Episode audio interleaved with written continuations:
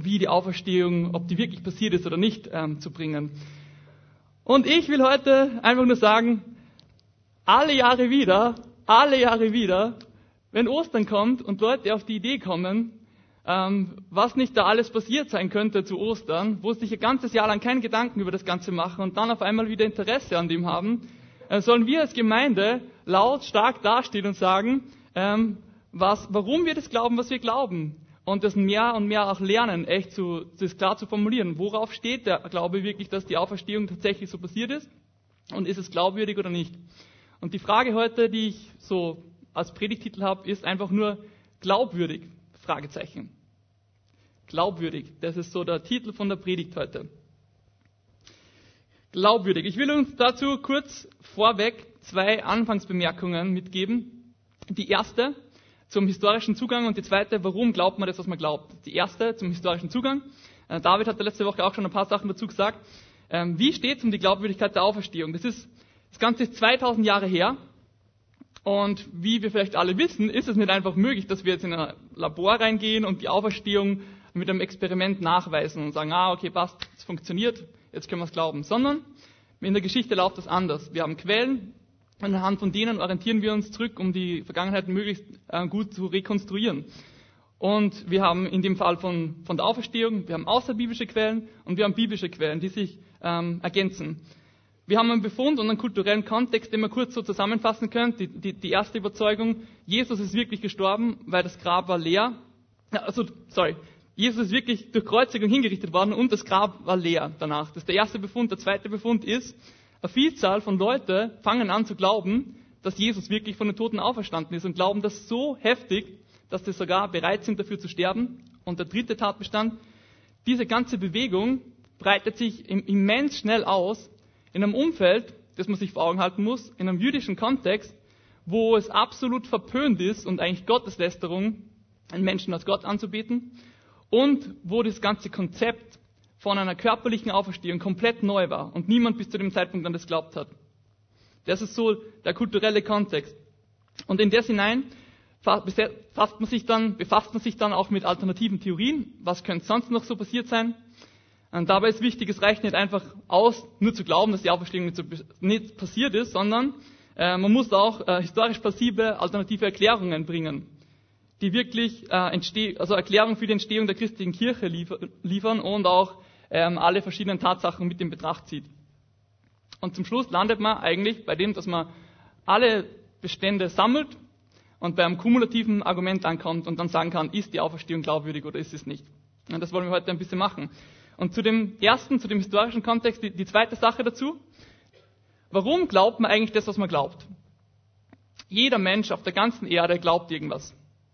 Und warum glaubt man das, was man glaubt? Ich habe mir das Konzept äh, von Timothy Keller geborgt und ein bisschen erweitert. Und zwar, wenn wir die Folie sehen können, ich glaube, dass es drei Gründe gibt. Ich habe euch auch ein schönes Dreieck mitgebracht für drei Gründe. Dass es drei Gründe gibt, warum wir das glauben, was wir glauben. Einerseits ist da oben was Rationales.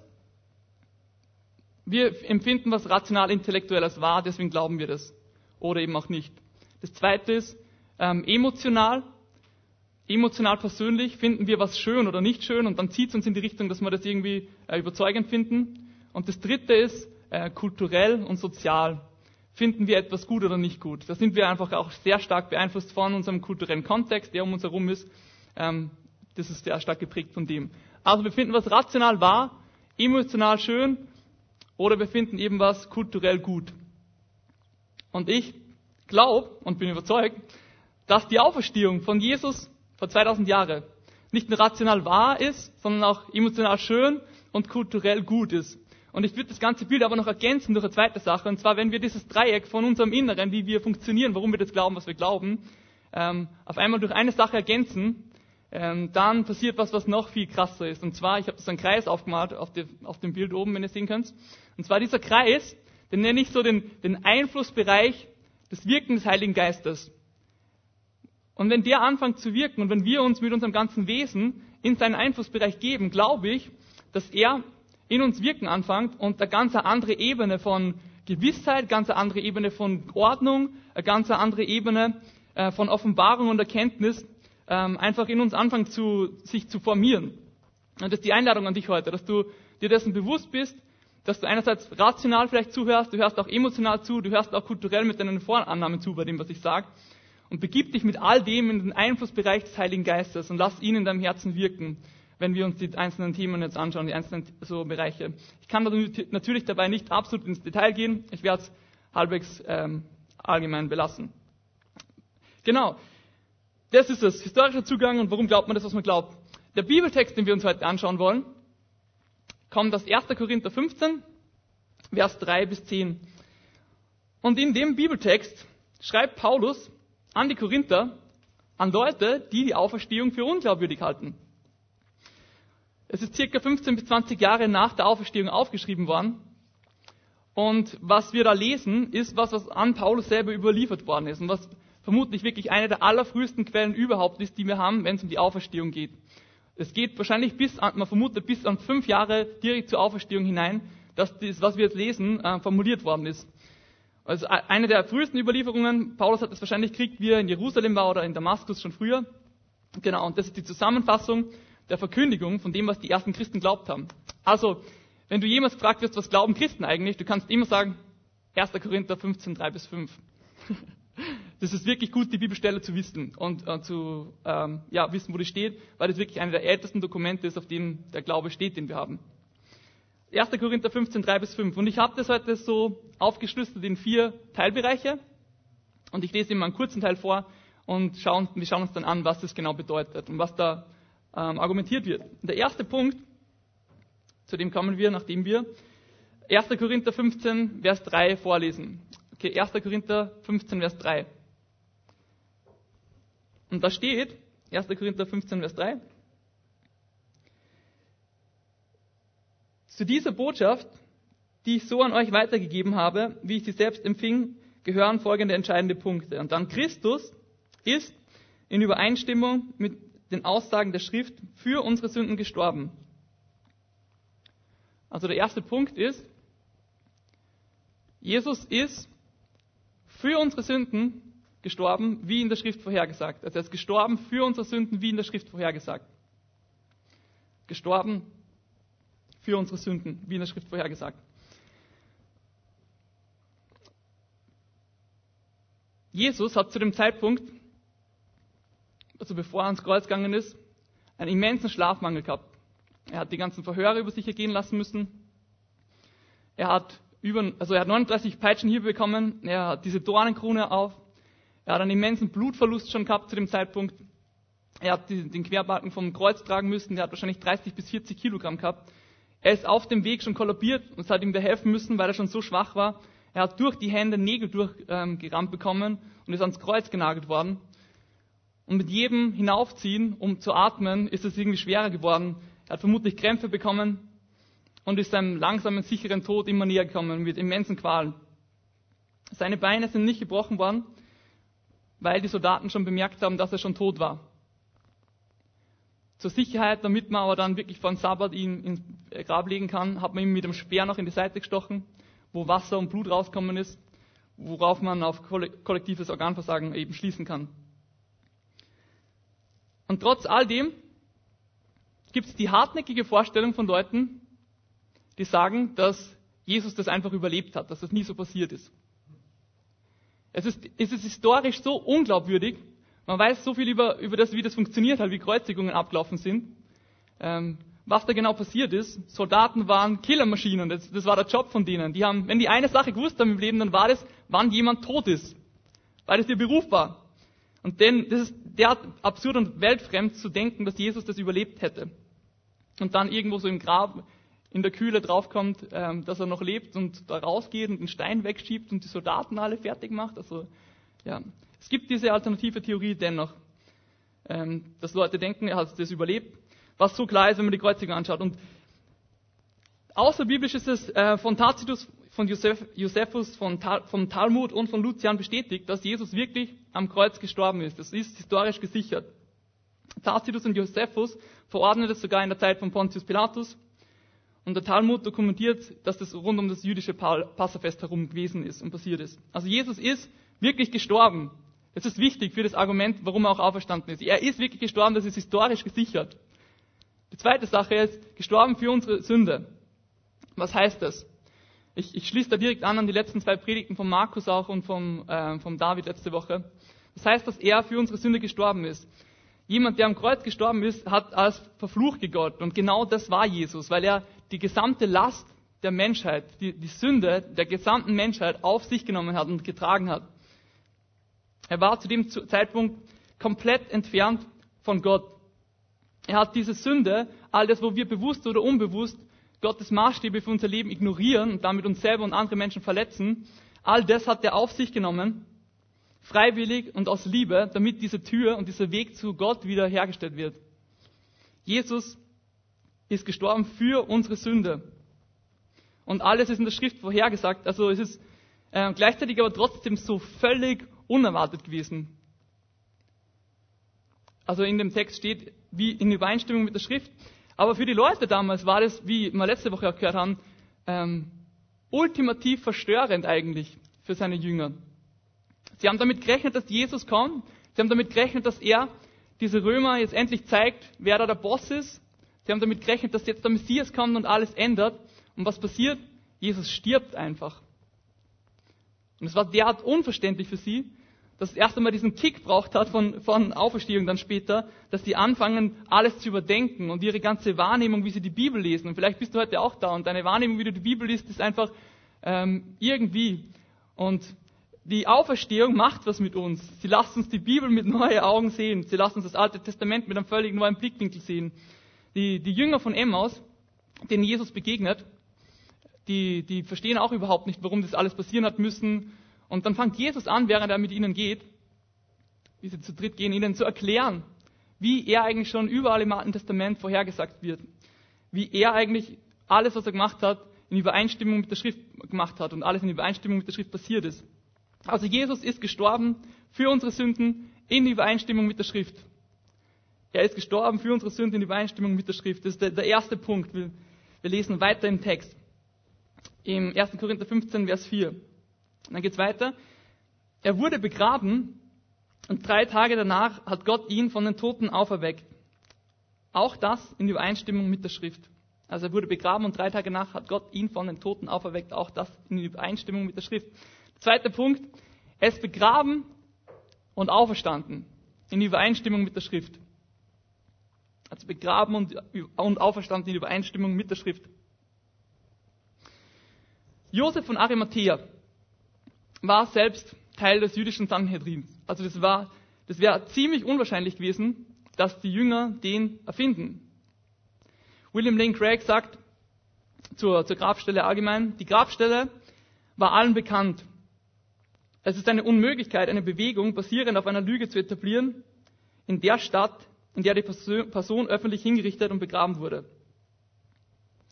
Also ich versuche das ein bisschen greifbar zu machen für uns jetzt. Stellt euch vor, ich sage euch, heute bevor ich in den Gottesdienst gekommen bin, ist in der Konrad von Hötzendorfstraße, direkt vor der FCG, vor der Messe, einfach die fetteste Boeing 747 ever gelandet. Die ist mitten da reingelandet. Die Flüge sind gerade da ausgegangen, sie hat alles so ein bisschen geschrammt, ist einfach da gelandet. Was würdet ihr sagen? Würde mir das irgendwer glauben? Ihr seid ja alle heute da vorbeigegangen, oder? Ihr seid ja alle Grazer. Ihr wisst ja, was los ist. Ihr könnt ja da hingehen und euch das selber anschauen. Genau so muss man das auch verstehen. Das ist ja nicht was, was, was nicht nachvollziehbar gewesen wäre für die Leute. Die haben ja gesehen, wie da hingerichtet worden ist. Die haben ja gesehen, dass das Grab leer war. Ähm, das ist eine Unmöglichkeit, so eine Bewegung und so ein Glauben der Auferstehung auf einer kompletten Lüge zu basieren. Und dann heißt es weiter im Text, er ist auferstanden am dritten Tage nach der Schrift. Mich hat das eine Zeit lang verwirrt, ähm, warum da drei Tage steht, weil es ja eigentlich nicht drei Tage sind. Ähm, das erklärt sich ganz einfach dadurch, dass die jüdische Zählweise in dem Punkt andere ist, dass da jeder Tag, der, von dem ein Teil verwendet wird, mitgezählt wird. Also Freitag ist der erste Tag, weil da ein paar Stunden verwendet werden, Samstag und Sonntag. Im Alten Testament finden wir das auch öfter, zum Beispiel bei Esther, diese Zählweise, wo jeder Tag mitgezählt wird. Also drei Tage, danach ist er auferstanden. Bei uns sind es nicht drei Tage, aber genau. Das Grab ist leer. Das war selbst Rom und das war selbst der jüdischen Obrigkeit ganz klar. Sonst hätten sie nicht vorgeschlagen, dass irgendwer das Grab ähm, stehen hat, also Grabdiebstahl begangen hat müssen oder die Leiche stehen hat müssen. Und die ganze Authentizität von dem wird noch gesteigert dadurch, dass die ersten Personen, die zum Grab kommen sind und auf einmal ähm, gesehen haben, dass das Grab leer ist, Frauen waren. Warum ist das so wichtig? In der damaligen Kultur hat die, das Zeugnis von einer Frau vor Gericht äh, gar nichts gegolten. Also wenn man die, das wäre extrem unglaubwürdig. Ähm, also man hat einer Frau einfach nicht geglaubt. Man hat einer Frau einfach nicht geglaubt und dadurch ist das, steigert das die Authentizität, weil sowas hätte man sich nicht ausgedacht damals.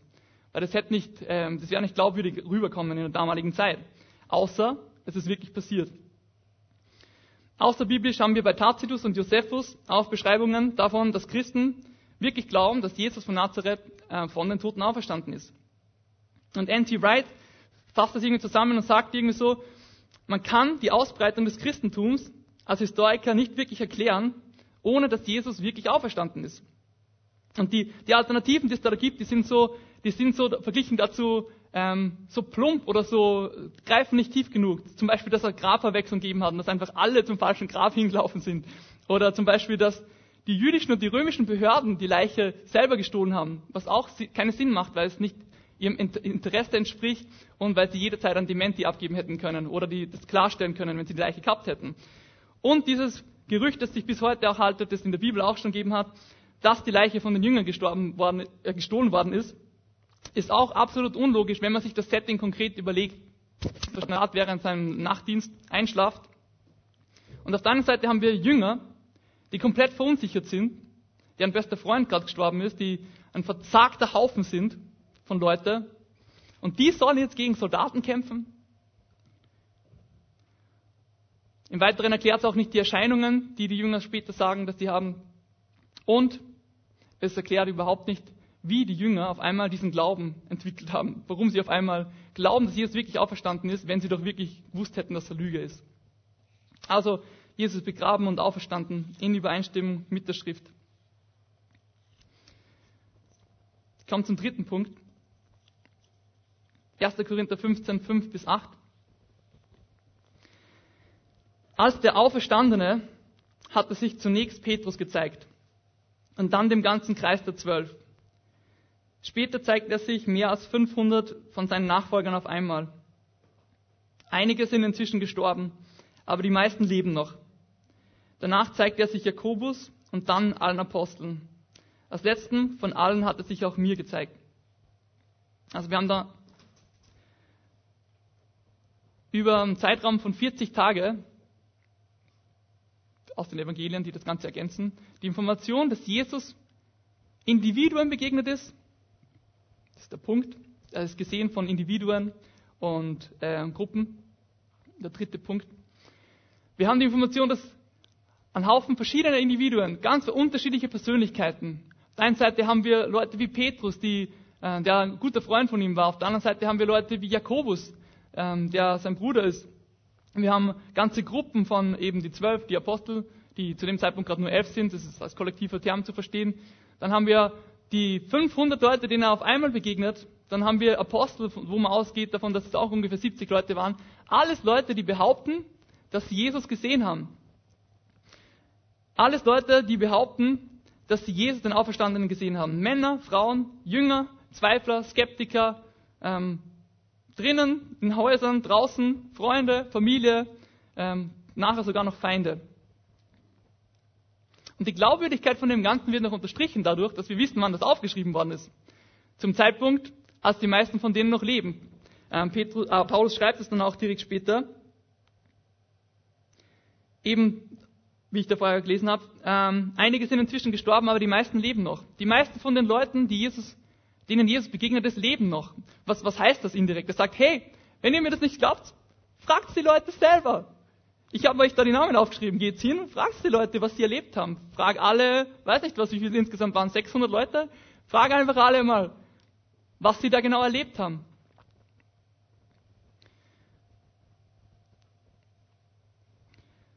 Der Glaube an Jesus, der Glaube an die Auferstehung, kommt davon, dass ein Haufen Leute individuell sagen, sie haben Jesus gesehen, sie sind ihm begegnet eben wie vorher auch schon gesagt, Tacitus und Josephus schreiben das auch, dass äh, der Glaube an die Auferstehung wirklich unter ganz vielen Leuten verbreitet war. Und Plinius und Lucian sagen sogar, dass Christen angefangen haben, Jesus als Gott zu verehren. Wie ich vorher gesagt habe, im Kopf behalten, in einer jüdischen Kultur, in der es Gotteslästerung ist, an Menschen als Gott zu verehren. Was bringt Leute dazu? Außer dass vielleicht die Auferstehung wirklich passiert ist. Alternativen dadurch, dazu ähm, lassen sich auch ähm, wieder wie vorher schon einfach nicht auf, auf den gesamten Tatbestand anwenden, sondern nur einzelne Unterpunkte und sind unglaubwürdig. Zum Beispiel die Theorie von der geistigen Auferstehung, dass Jesus ja nur Geist war. Genau das haben die Jünger selber auch gedacht. Sie waren sich nicht ganz sicher und haben sich gedacht, ist das jetzt nur ein Geist? Bilden wir uns das selber nur ein? Lukas 24, 42 bis 43. Da heißt eben, nachdem Jesus ihnen begegnet ist und gesagt hat, hey, greift mich an, äh, ich bin real, sagt er dann auch noch, fragt er, ähm, ob irgendwas zum Essen da es gibt. Und dann, sagen, dann steht eben in Lukas 24, 42, sie gaben ihm ein Stück gebratenen Fisch und er nahm es und er aß es vor ihren Augen. Also es war ein echter Mensch. Es war nicht irgendwie nur so ein Geist, sondern Jesus ist wirklich als Mensch auferstanden. Eine Theorie, die auch sehr viel herumkursiert, war, dass es einfach eine Halluzination ist. Das widerspricht voll unseren, Mensch, unseren wissenschaftlichen Kenntnissen, die wir über Halluzinationen haben. Das kommt oft nur bei Leuten vor, die so Preconditions haben, die entweder schizophren sind oder paranoid und ähm, nie kollektiv, sondern eher bei, bei Einzelpersonen. Für kollektive Halluzination sind einfach die ganzen Konditionen nicht erfüllt gewesen, weil niemand von den Leuten hat ja erwartet, dass Jesus aufersteht. Niemand von denen hat das sich gewünscht oder das erwartet. Die waren ja alle noch tief in tief Trauer, dass Jesus gestorben ist weil sie gerade eigentlich gedacht haben, ja, er wird König werden und alles wieder richten. Und eine weitere Story, die sich auch so haltet, dass das Ganze einfach nur Verschwörung ist oder Lügengeschichte, die sich ausgedacht worden ist. Da muss man auch ganz klar sagen, das widerspricht auch voll am, am kulturellen, historischen Verständnis von dem, was da passiert ist. Niemand ist bereit, für Lüge zu sterben, von der er genau weiß, dass sie nicht stimmt. Niemand ist bereit dafür zu sterben, für was, was nicht einmal noch irgendeinen Vorteil mit sich bringt. Ähm, nur damit ihr euch ein bisschen reinversetzen könnt, wie, wie Christen so wahrgenommen worden sind. Ich habe eine, ähm, eine Grafik mitgebracht. Das, ist, ähm, das datiert ungefähr auf 120 nach Christus. Es ist ein ähm, Spottgraffiti. Genau. Das ist in einer römischen Kaserne, so in Rom ist das gefunden worden. Das hat wer in der Wand geritzt, in einer Kaserne, für, also in einer Ausbildungsstätte für junge Soldaten. Und ihr seht da, eben auf der einen Seite links ähm, ein Mann, der die Hand so hebt und dann eben da auf dem Kreuz einen Esel, einen Mann mit einem Eselkopf. Und drunter steht, Alexamenos betet seinen Gott an. Also Alexamenos betet seinen Gott an. Dieser Dummkopf, der diesen Esel, der am Kreuz hängt, anbetet. Ein schwacher Gott, der einfach am Kreuz stirbt. Das war das, wie man über Christen gedacht hat. Was hätte irgendwer für einen Vorteil davon, sich diese Geschichte auszudenken? Es sei denn, es ist wirklich passiert. Es sei denn, Jesus ist wirklich Menschen begegnet.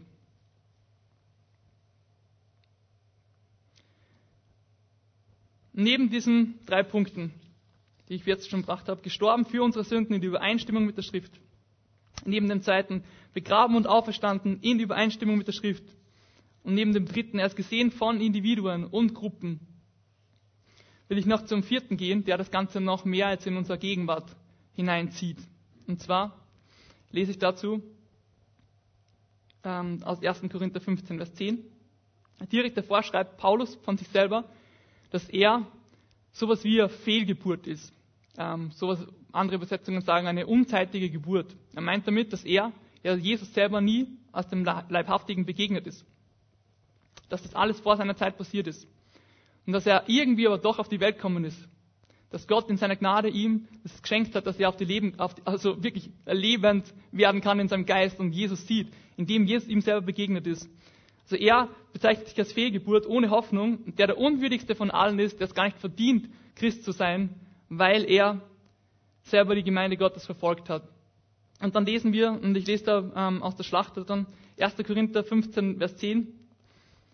Aber durch Gottes Gnade bin ich, was ich bin. Und seine Gnade, die er an mir erwiesen hat, ist nicht vergeblich gewesen. Und er schreibt, aber durch Gottes Gnade bin ich, was ich bin, und seine Gnade, die er an mir erwiesen hat, ist nicht vergeblich gewesen.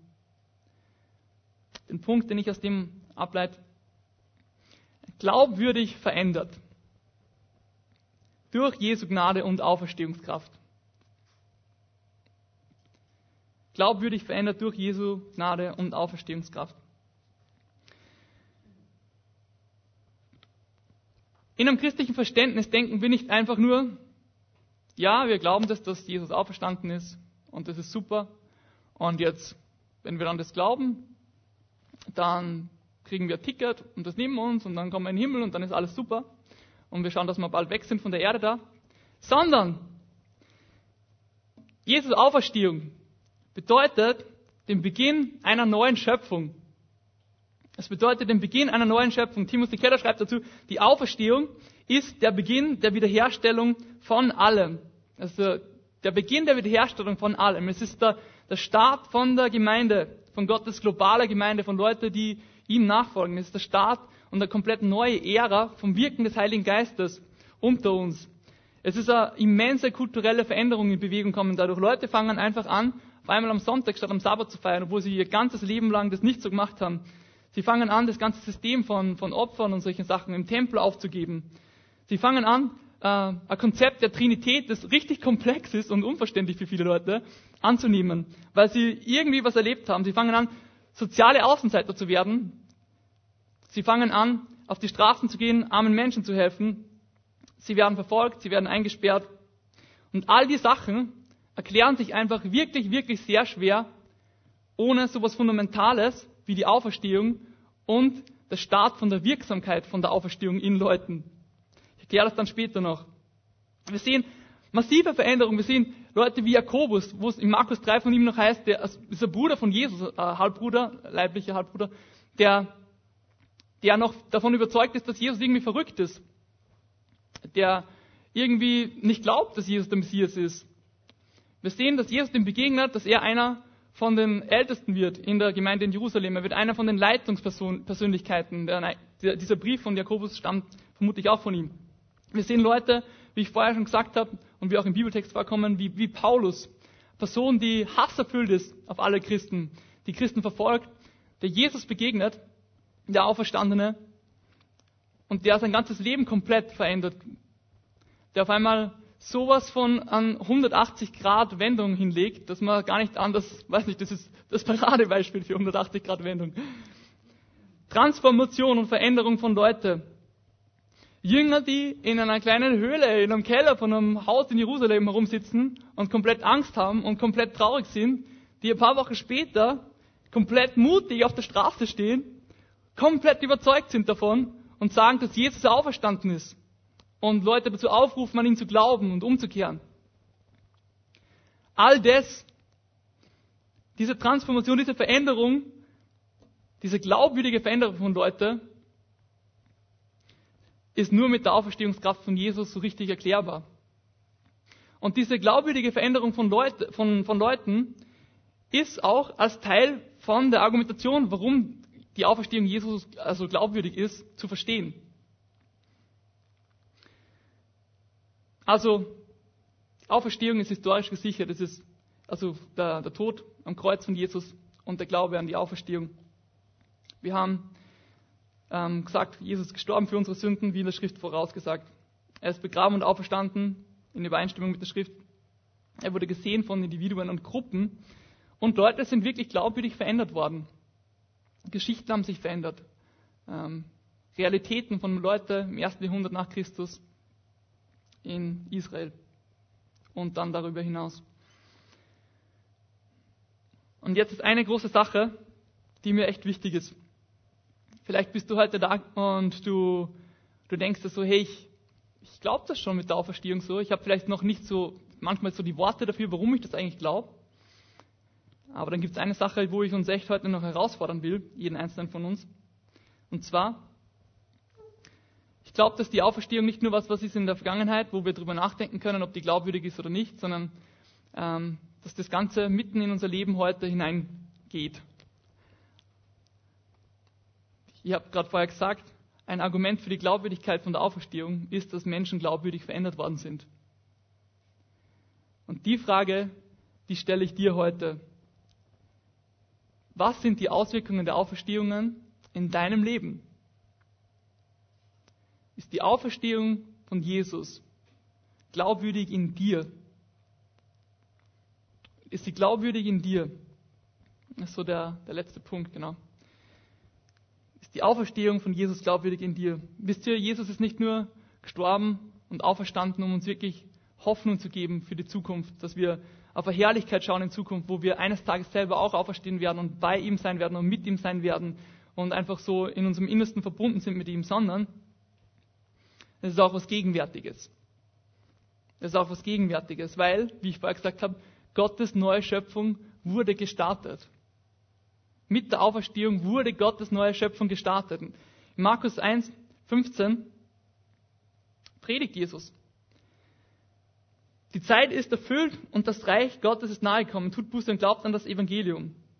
Also dieses, dieses Thema findet sich einfach quer durch, durch Jesus seine Predigten. Er predigt das Reich Gottes. Er predigt das gekommene Reich Gottes, das anbricht mit ihm. Und die große Frage ist, die ich mir persönlich stelle und uns heute und allen von uns stelle, die jetzt das zuschauen, warum sehen wir oft nicht mehr von Gottes Königreich? Warum sehen wir oft nicht mehr von dieser Auferstehungskraft in unserem Leben? Warum haben wir oft nicht mehr Anteil an dieser Auferstehungskraft? Ähm, dazu will ich euch ähm, persönliche Geschichte aus meinem Leben erzählen und das dann nachher noch einen Bibeltext dazu anschauen. Und zwar vor ein paar Jahren, da war ich mit ein paar Freunden in, in Prag auf einer Konferenz und mich hat die Frage auch beschäftigt, warum sehen wir oft nicht mehr vom Reich Gottes auf dieser Erde? Warum sehen wir oft nicht mehr von seiner Auferstehungskraft? Wenn das doch so sowas ist, was uns so glaubwürdig macht und die Auferstehung so glaubwürdig macht. Und ich war auf einer Konferenz und da war Lobpreis und es war super cool und ähm, ich, meine Frau kann das bestätigen, ich bin nicht ein Typ, der ohne Grund irgendwie emotional wird ähm, oder ähm, übertrieben emotional ähm, ist oder ja, so. Ähm, würde man nicht glauben, oder? Jedenfalls, ich war bei dieser Konferenz und ich habe so Lobpreis gemacht und auf einmal hat das angefangen und ich weiß gar nicht genau warum, dass ich irgendwie äh, Gottes Gegenwart so stark gespürt habe und so mir so bewusst war, dass Gott gerade da ist und ähm, dass ich ähm, das gar nicht anders genau, das ist vielleicht für dich neu, kein Stress, ich, es ist ja, ich versuche was zu beschreiben, was schwer zu beschreiben ist. Ich habe nicht ganz Kontrolle über meinen Körper gehabt. Ich bin wirklich auf den, auf den Boden gegangen und bin auf den Boden gesackt und habe zu weinen begonnen und habe nicht gewusst, warum.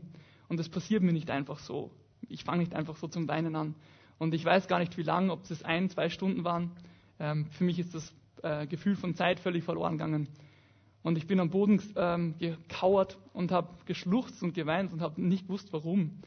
Und es war so eine schräge Situation. Und äh, ich habe so mit Gott die ganze Zeit geredet währenddessen und gebetet und so gesagt, so irgendwie so, warum weine ich gerade?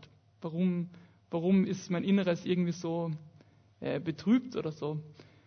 Und ähm, bin so da gekauert und plötzlich habe ich so voll an klaren Gedanken, so als ob Gott voll klar zu mir redet, ähm, dass ich gerade so, dass ich weine, dass ich so traurig bin über eine Sache. Und die eine Sache ist, weil ich selbst als Christ noch versuche, selber zu, aus mir selber herauszuleben. Weil ich selbst als Christ noch immer versuche, die Sachen selber zu machen, die Kontrolle zu haben, das Ganze zu steuern, irgendwie so den ganzen Prozess von meinem Glauben und das Ganze, wie ich wachse und so und was meine Träume sind im Leben, was meine Ziele sind, da ist noch so viel von mir selber drinnen. Wisst ihr, und ich war zu dem Zeitpunkt schon Christ. Ich war zu dem Zeitpunkt schon ein paar Jahre Christ. Also ich bin, ich habe mich mit 17 wirklich klar für Jesus also entschieden, schon davor, aber mit 17 dann auch das mit der Taufe öffentlich bestätigt und das ist mein Leben und ich, ich gehe den Weg, weißt, ich folge Jesus nach und trotzdem bin ich komplett zusammenbrochen. Diese eine Sache im Kopf. Warum versuche ich eigentlich als Christ immer noch selber aus mir rauszuleben? Und die Antwort auf die Frage, warum sehen wir oft nicht mehr von Gottes Königreich und nicht mehr, warum haben wir oft nicht mehr Anteil an seiner Auferstehung, ist eine ganz eine einfache, die ich auch uns heute so richtig challenging ähm, bringen will. Und zwar, der Tod kommt immer vor der Auferstehung.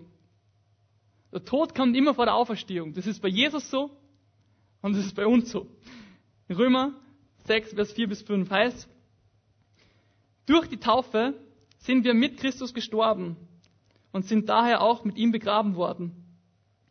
Weil nun aber Christus durch die unvergleichlich herrliche Macht des Vaters von den Toten auferstanden ist, ist auch unser Leben neu geworden. Und das bedeutet, wir sollen jetzt ein neues Leben führen. Denn wenn sein Tod gewissermaßen unser Tod geworden ist und wir auf diese Weise mit ihm eins geworden sind, dann werden wir auch im Hinblick auf seine Auferstehung mit ihm eins sein. Wisst ihr, so viele Christen hören das von der Auferstehung, so viele Christen hören das ähm, und wollen einfach nur irgendwie Teil davon sein und denken so, boah, Christ sein, das klingt gut, vielleicht kommt da mehr Friede in mein Leben, keine Ahnung. Klingt super, ich will das mal ausprobieren, aber so funktioniert das nicht. Du kannst nicht zu Jesus kommen und einfach mitnaschen bei dem Ganzen ohne die eine Sache. Tod kommt vor der Auferstehung. Der Tod kommt vor der Auferstehung. Du kannst nicht Anteil von, an den Ressourcen des Königreichs Gottes haben, aber immer noch selber der König in deinem Leben sein. Du kannst nicht einfach nur so irgendwie dabei sein und erwarten, dass Gottes Kraft in einer Art und Weise da ist, wie du das wünschst. Wir sind aufgerufen dazu, mit Jesus eins zu werden, in seinem Tod und in seiner Auferstehung.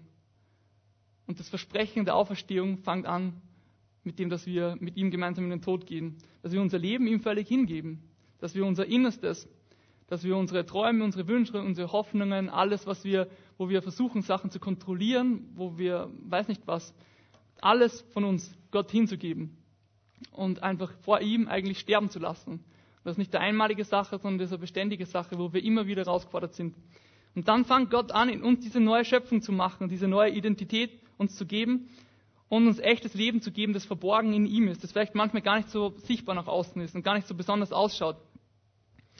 Und die Implikationen einer Auferstehung, die Auswirkungen der Auferstehung in unserem Leben praktisch, denke ich, dass dann folgende Sachen sind und ähm, einfach immer mehr und mehr sichtbar werden in unserem Leben. Dazu komme ich wieder zum Anfang zurück und schließe die Predigt damit ab.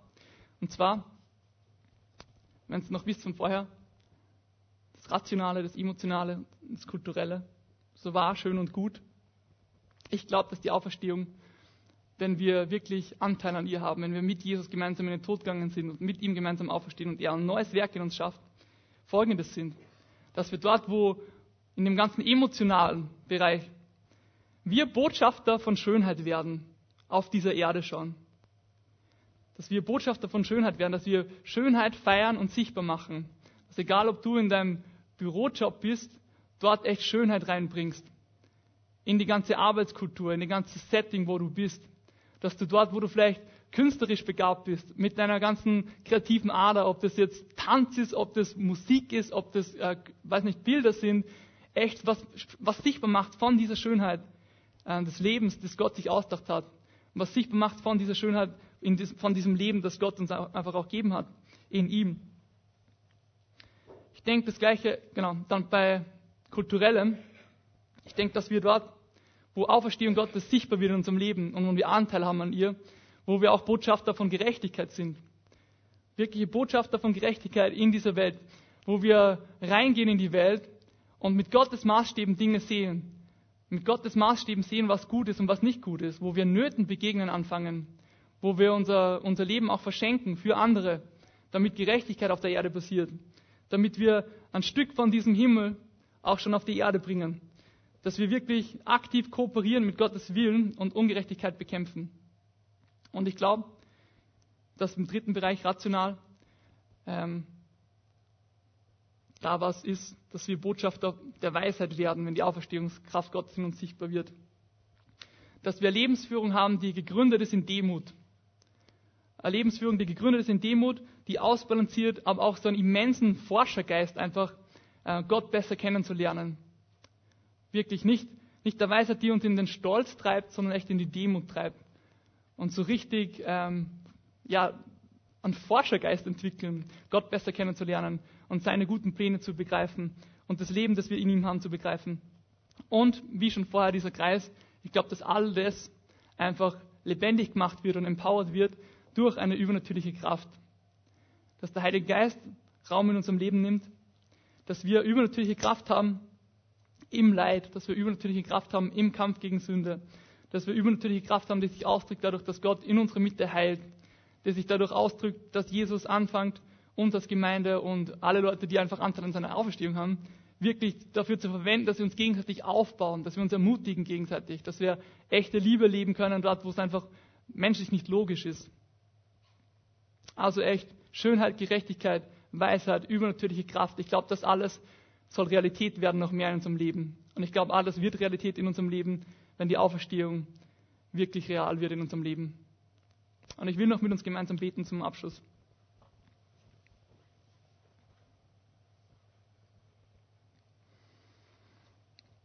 Herr Jesus, danke, dass du wirklich auferstanden bist, dass es echt glaubwürdig ist, dass es nicht was ist, was ähm, irgendwie Leute dazu glauben, sondern ähm, und sich selber zusammengedacht haben, sondern dass wir echt in unserem ganzen Glauben als Christen auf einem festen Fundament stehen dürfen.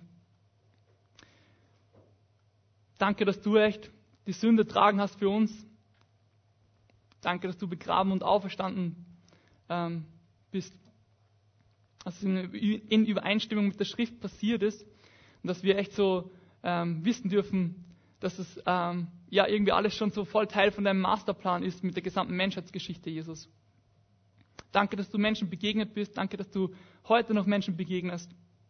Danke, dass du Menschen früher verändert hast, glaubwürdig, und dass du auch heute Menschen noch glaubwürdig veränderst, Jesus.